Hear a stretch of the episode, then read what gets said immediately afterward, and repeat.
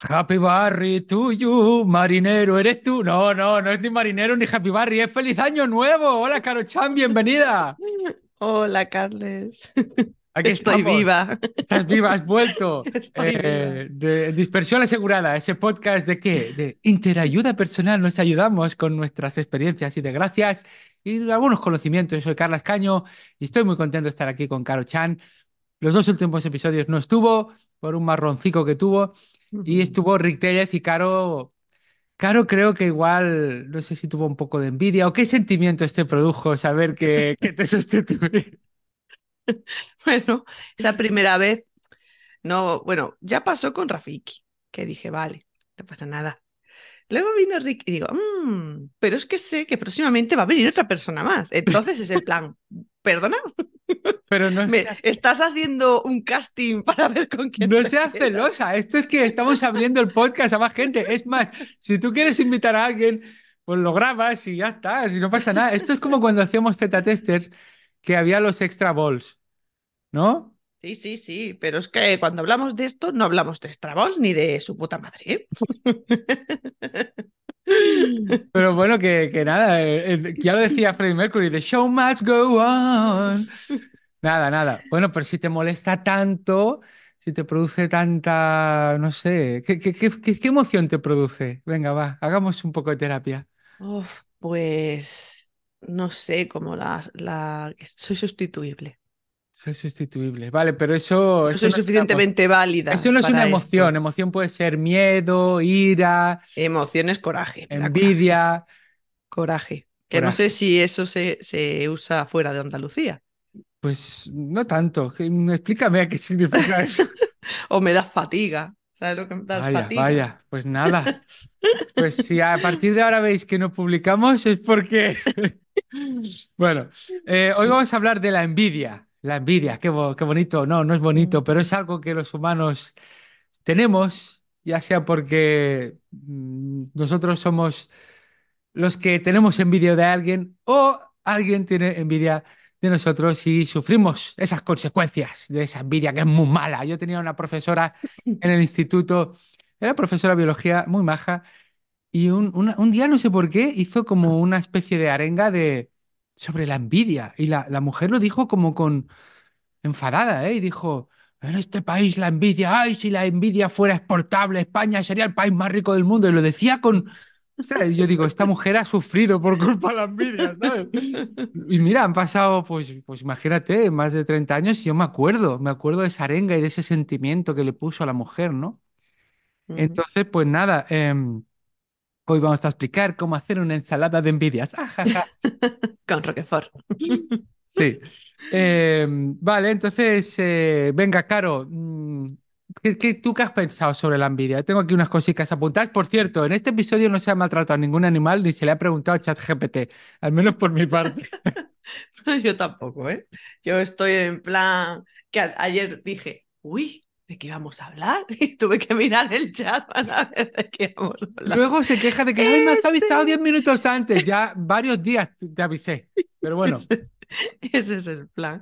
Madre mía, estoy de- me- no me conozco a mí misma haciendo estas cosas, pero bueno, está bien relajar. Esto que tengo en el cuello es un cojincito del calor, si te ya muy mono y tiene como unos animalicos, ¿no? ¿O qué Sí, unos búhos. Es un, un cojín de estos de semillas que se calientan en el microondas. Ah, Pero es que, bien, sale el lado magufillo de la cara. bueno, esto, esto da calorcito. Vale, vale. En vez de tener que Pero tenerlo por, ¿por enchufado, qué semillicas? Porque... porque las semillas mantienen el calor. Ah, ¿Qué vale, otra, qué vale. otra cosa mantiene el calor? Plástico, lo fundes, Vale, tío, yo vale. qué sé, ya está, todo, Bueno, vale, va. Ya habla caro y todo es que creo que tenía un poco de envidia de este cojín tan mono. Seguraita no tampoco. Pues, ¿qué dije? uy, madre mía, que estábamos La hablando. envidia, ¿qué has pensado de la envidia? Ah, pues bueno, yo las, las primeras situaciones que me han venido de envidia han sido cuando era pequeña Sí. y luego un poco ya adolescente, porque en mi casa el trato que se le daba a mi hermano pequeño no era el trato que se me daba a mí. Mm, Mm, Machismo, Mm. machismo. Y como a mí se me ocurriera decir algo, entonces me decían que estaba amarilla de envidia. ¿Sabes que en ¿Sabes? inglés es verde? Verde de envidia. Sí, de hecho yo escribí un post hace tiempo en mi blog que hablaba sobre el monstruo de, de los ojos verdes, que era la envidia. Ah, pero a ti te llaman amarilla. Sí, a mi madre me decía que me ponía amarilla de envidia. ¿Qué tal, tónica o qué? Pues no lo sé, pero tocarme el coño, si ya estaba mm, calentita, no te digo yo cómo me ponía. Amarilla no. Vale, o sea que, bueno, eso es muy típico, ¿no? Cuando hay hermanos y hermanas, es como, bueno, yo como padre, yo cuando era niño ha pasado tanto tiempo que ya no me acuerdo. Claro, ah, no recuerdo tener envidia a mis hermanas, pero igual es que mi memoria es tan selectiva que quiere... La memoria muchas veces se ve que nuestro ego reconstruye el pasado de manera que quede nuestro ego protegidito. Así que yo puedo decir, Pero, no, que, pero ¿qué yo no tengo envidia a y a lo tener mejor tú? estaba ahí ah, ah, todo el Si tú eras el niño, el niño en aquella época, en nuestra época cuando crecimos, era, oh, el niño, ¿sabes? Ah, Se notaba muchísimo. De hecho, mi padre una vez me llegó a decir, cuando salgas con tu hermano de fiesta, vendrás más tarde. Y mi hermano tenía cuatro años menos que yo. O sea, cuando Ya, yo ya, tenía ya. 18, él tenía 14, y digo, que toca esperar? ¿Que este niño tú crezca para yo salir más tarde? O sea, cosas muy feas y muy. Bueno, en mi caso diría que no hubo igual esa diferencia. Mi madre fue como muy avanzada su tiempo educándonos, A porque ver, ella mi estudió madre, magisterio, estudió magisterio, pues ya que sé, en en los años 60 y creo que tuvo acceso a autores y autoras que eran, bueno, pues cosas como muy avanzadas de la época, ¿sabes? Y yo creo que en ese sentido no recuerdo esa esa injusticia o esa, o esa envidia. Pero ahora como padre, a pesar de que intento hacer una crianza respetuosa y abrazar árboles, em, pues bueno, siempre, ah, porque a ella no sé qué le has hecho más, porque en el año 2015 le pusiste 3 mililitros más de leche. Bueno, estoy exagerando, pero, ¿sabes? sí, sí. Yo creo que eso viene por algo mm, de nuestro cerebro prehistórico de animal ¿no? Cuando tú, cuando hay animalicos como, bueno, pájaros, mamíferos, pues el, el, el cachorro o la cría que de animal que, que no se espabila, igual la palma. O sea, si no, entonces, eh, pues yo creo que eso queda un atisbo en- de supervivencia y por eso, no, no, ponme exactamente un poco más de leche, no, no, no, ¿sabes? Porque es como, debe venir de ahí. Porque an- antaño podía significar la diferencia entre la vida y la muerte. No sé, yo no era tanto de eso de que la echa más, o- sino que veía como que a él le permitían hacer cosas que a mí o no me permitían hacer, o tenía que hab- haberlas luchado muchísimo para conseguir hacerla y era la primera para él. Otro ejemplo también es que a mí no me dejaban ir en moto ni conducir moto. Y mi hermano cuando cumplió 16 años, adivina quién tuvo una moto. Ah, él sí, él sí podía. Terapia con Caro.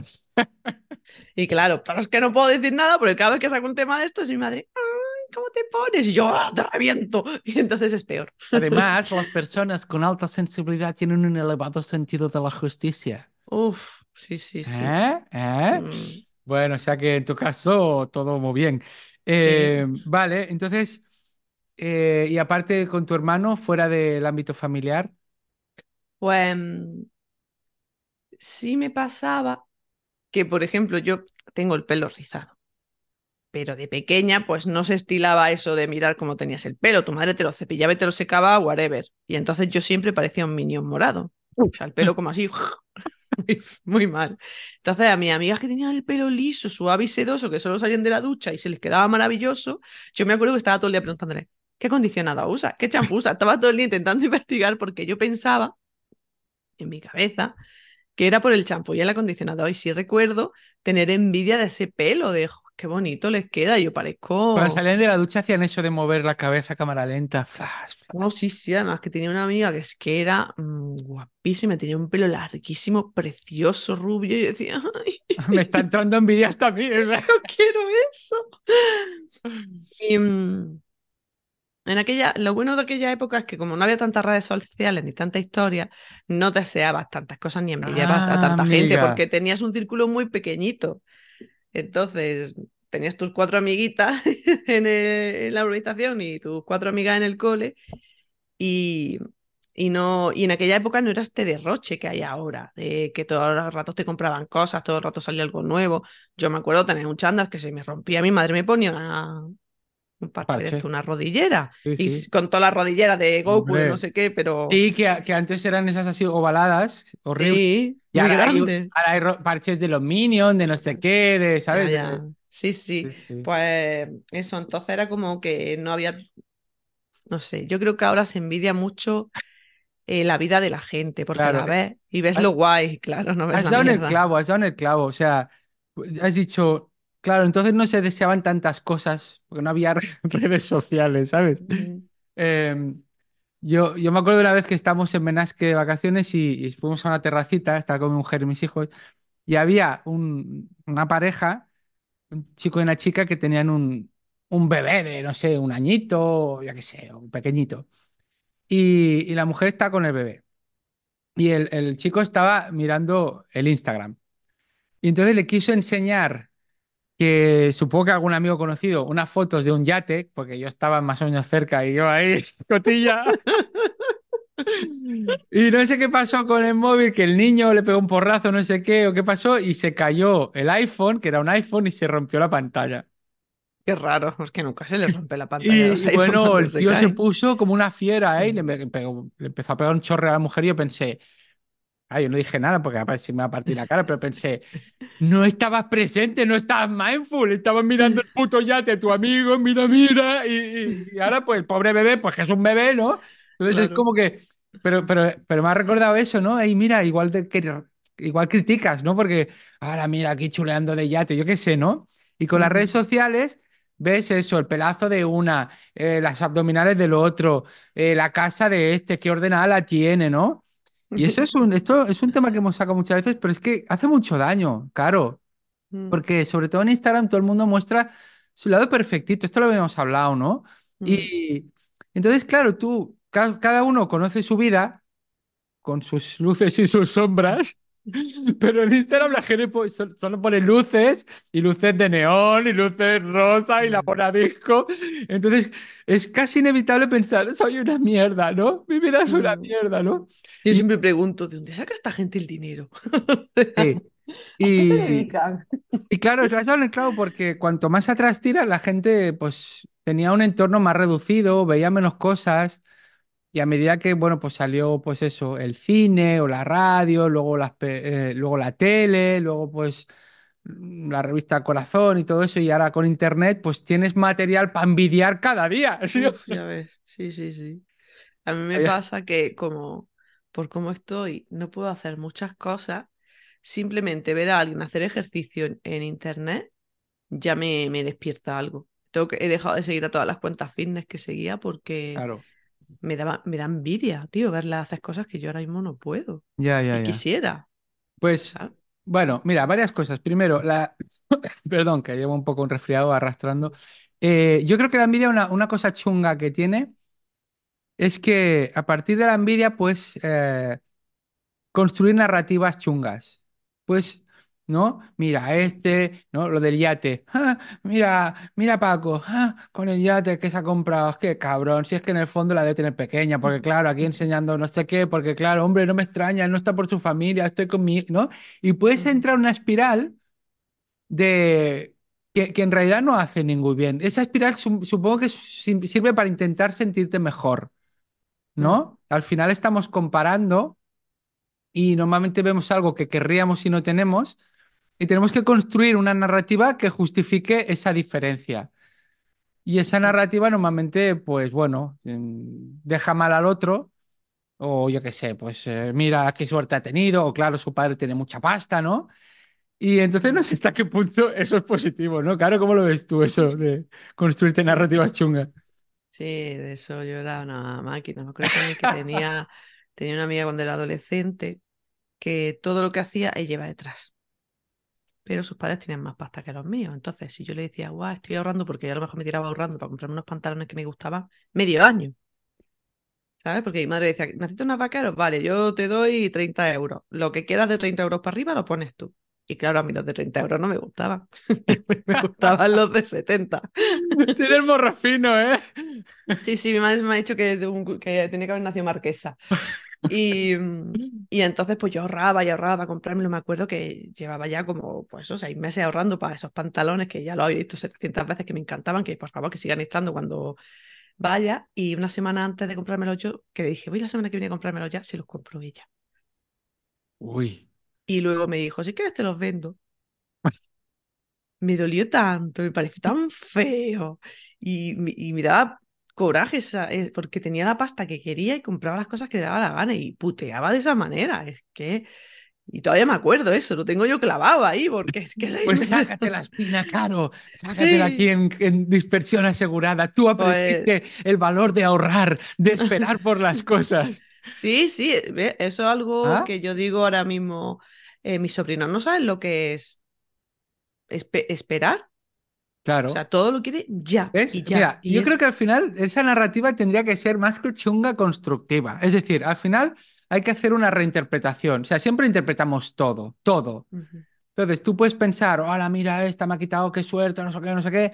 O puedes pensar esto que acabas de decir. Bueno, yo aprenderé a tener paciencia, a ahorrar, ¿sabes? Cosa que eh, la otra persona no. Y le puede causar muchas frustraciones el hecho de no poder esperar, ¿sabes? Por tanto, eso es una cosa. Y la otra cosa que igual he dicho alguna vez aquí o en otro podcast, normalmente envidiamos el éxito ajeno o, o cuando la gente le tiene como tu sobrina o quien fue tu prima, eh, pues esa suerte, pero no, no envidiamos el, el, el curro para llegar a él. En tu caso, tu prima no era curro quizá, pero, pero cuando el, el éxito de alguien, ¿no? Hostia, este entrepreneur que está... Qué prima me he perdido, qué prima. ¿Era prima o sobrina? Eh, no sé, o, o amiga, era amiga, ¿no? La de La de los- las, pan- las que me- la que se compraba lo que salía del coño. Sí, era- no era sí, amiga. es- era una amiga, sí. Perdón, chocheo. Eh, Yo pues- estaba pensando, a lo mejor le conté algo de alguna prima No, no, no, mía, no, pero nada, estaba que se, me, se me ha ido la flapa, se me ha ido la flapa. Entonces, a veces envidia es alguien que, yo qué sé, pues yo, ¿no? Que yo a veces soy formador de conferencias, pues hay el típico que le pagan, yo qué sé, 6.000 euros o más por la conferencia. Yo, yo he tenido envidia, no te lo voy a negar, no te lo voy a negar. Entonces, A lo eh, he pinchado alguna rueda al salir de la conferencia. pero escúchame, pero, pero es eso, o sea, yo envidio su éxito o que le paguen 6.000 euros la charla, pero estoy intentando, y creo que lo estoy consiguiendo, eh, reinterpretar y cambiar la envidia por admiración. No siempre lo consigo, pero es decir, claro, Es que hay gente que no hay por dónde cogerla. No, pero- pero por ejemplo, la persona, esta- esa persona que, que, que consigue 6.000 euros la charla o más, oye, ha hecho un montón de cosas, está viajando continuamente. Viajar por trabajo es un peñazo, es un peñazo. O sea, porque sí, porque vas, vuelves, no, no tienes tiempo ni de hacer turismo, nada, o no tienes ganas, y que si el avión, que si hay retraso, que si... Y si tienes que hacerlo eso cada semana, varias veces, pues, pues oye, eso no lo envidio, ¿me entiendes? Ya, Y, pillamos lo, lo bueno, lo Claro, malo lo y- y- obviamos. y a lo mejor, pues yo qué sé, seguramente al principio pues no le iba bien y tuvo malas experiencias, pero se ha curtido y, y ha dado más de mil charlas, porque ha dado más de mil charlas, lo sé. Claro, entonces, sí. Lo sé. No, No, voy a poner nombres no, no. de punto C. Punto. bueno, va, voy a decirlo, Víctor Cooper. Yo le he tenido en Víctor Cooper. Hostia, que... Le tengo admiración. No, lo digo de verdad, lo digo de verdad. Porque, Joder, pensaba que me iba a decir uno parecido a ti, que no, no, hombre. Es que no, hombre, tío- pero es que, pero él, él vio una charla virtual suya y, y dijo, yo mi charla la he dado más de 1500 veces. Claro, y dijo, y, pero yo tengo que hacer lo posible para darla como si fuera la primera vez, porque yo me la sé de arriba abajo, o bueno, puede haber hecho algún cambio, pero, pero el que me escucha la escucha por primera vez.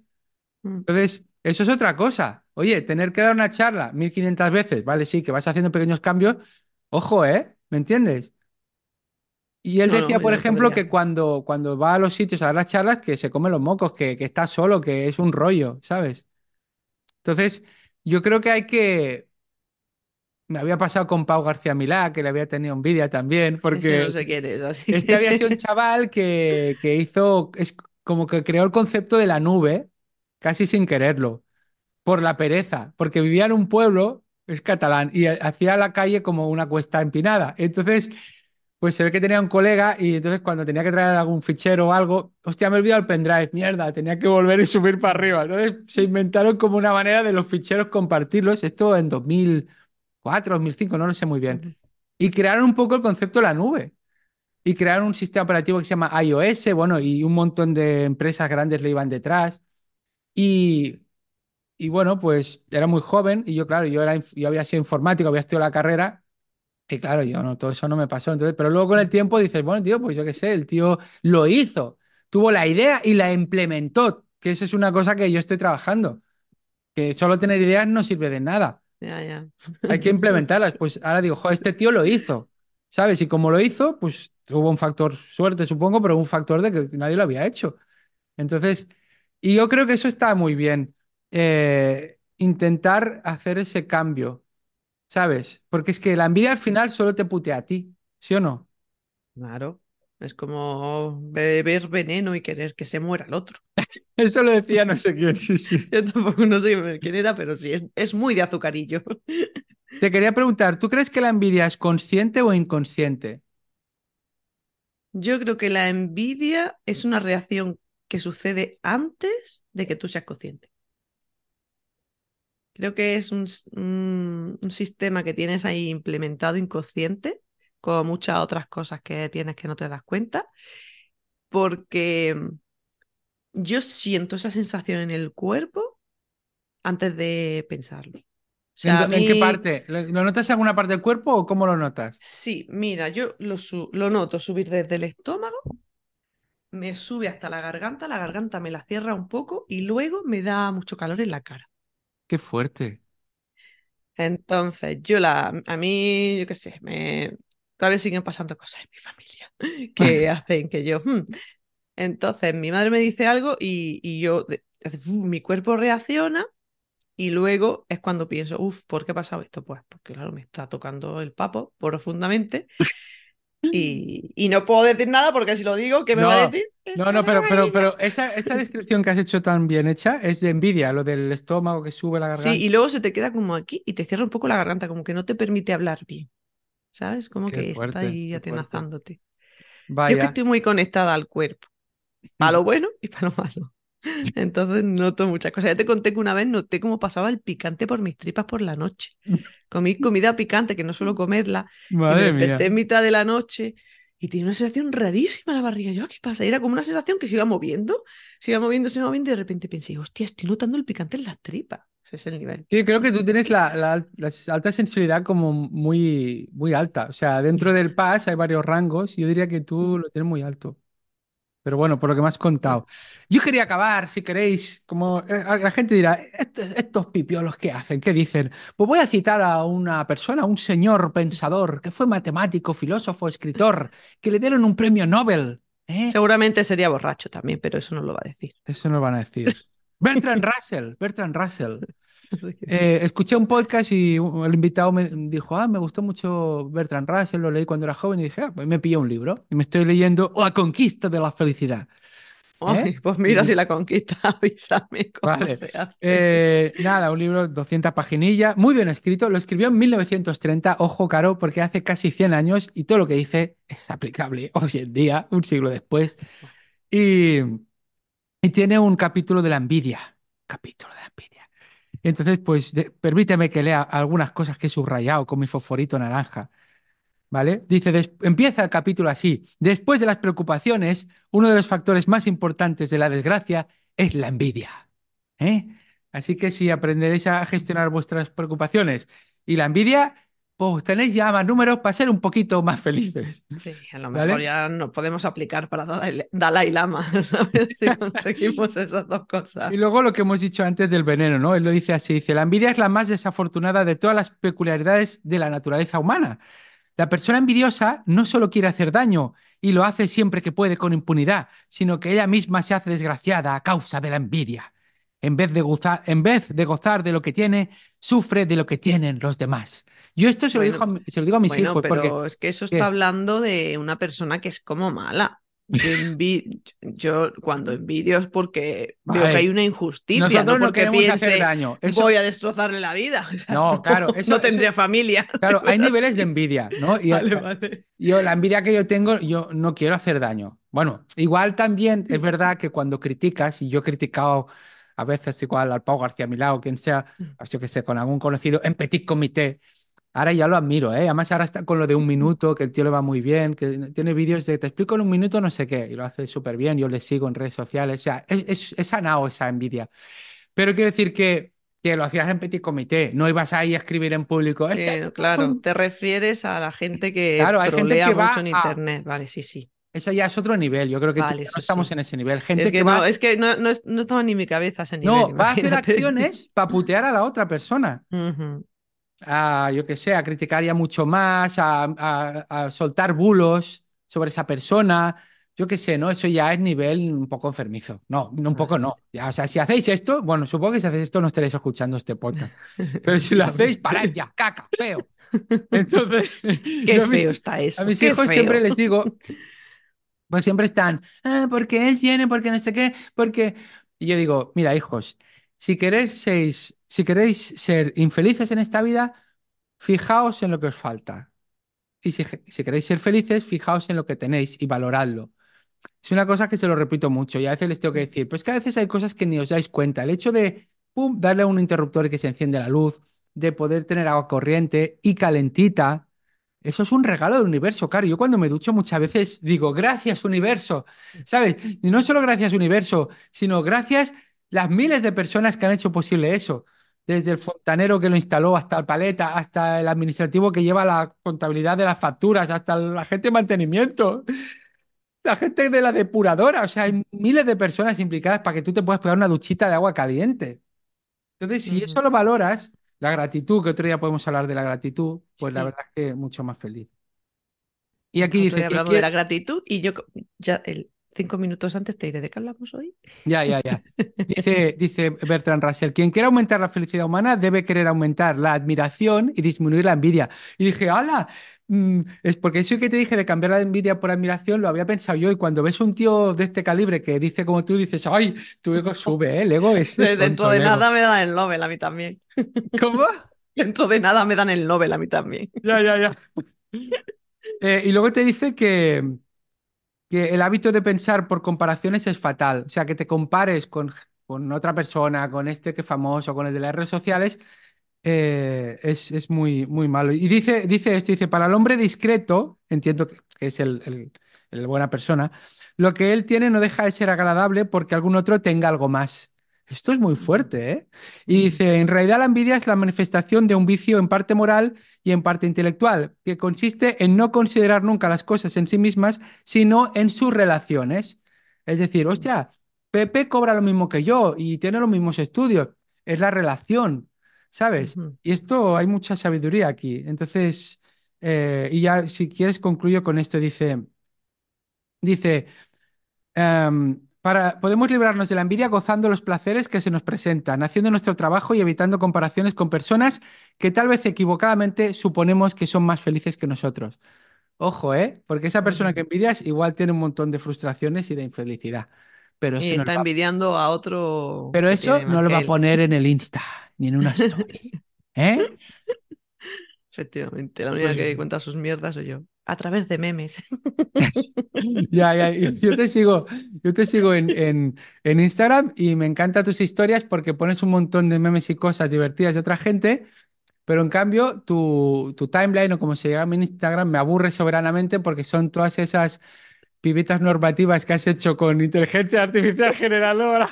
Oye, pues en, en Twitter lo estoy petando bastante, ¿eh? Ahí en ya. Instagram pasan olímpicamente de mí, porque nada más que le da like mi amiga la puti. Pero, Bueno, pues pero nada, en el Twitter lo estoy petando, la. Caro Chan en las stories te partes la caja y luego lo otro son... Me da rabia porque son esas, por eso te dije la, la coña de pibitas normativas, ¿no? Porque Oye, pero como- es que yo a veces la pido es un poco overweight y, y no, tampoco me las hace, no te creas tú que es tan fácil. Bueno, Un día me, me hizo una overweight que le pedí. Pues Ay, nada, eh, pues claro, si te parece lo dejamos aquí. ¿Quieres añadir algo más o decir algo a nuestra audiencia multitudinaria? Sí, que no, ¿Quieres pedirle que algo no a la inventes a más gente cuando no estoy yo. Pues creo que no se lo pueden cariño. cumplir. Bueno, yo les voy a decir que, que nos dejen reseñas y estrellitas y, y cosas de estas, lo compartan. so- mira, pueden compartirlo a alguien que sea envidioso y- Así, como que no quiere la cosa. Oye, Pepe, ¿qué te iba a decir? no, pero esto, Me compré un Mercedes nuevo y te, te recomiendo que escuches esto. hostia, sí, pues estaría bien. ¿eh? Sí, porque eso podríamos acabar con eso. Cuando tienes que restregar por la cara cosas a los demás, Luego Igual le dices, revisaros la envidia, ¿eh? igual Revisárosla. estás sin- compensando algo. O envidia que le tienes porque no tiene un Mercedes, pero es más feliz con su, lo poco que tiene, o yo qué sé, o, o porque lo de la larga tu pene no te funciona, o no lo sé. Pero bueno, pues nada, con esta bonita reflexión nos despedimos hasta el próximo episodio. Venga, muchos besitos.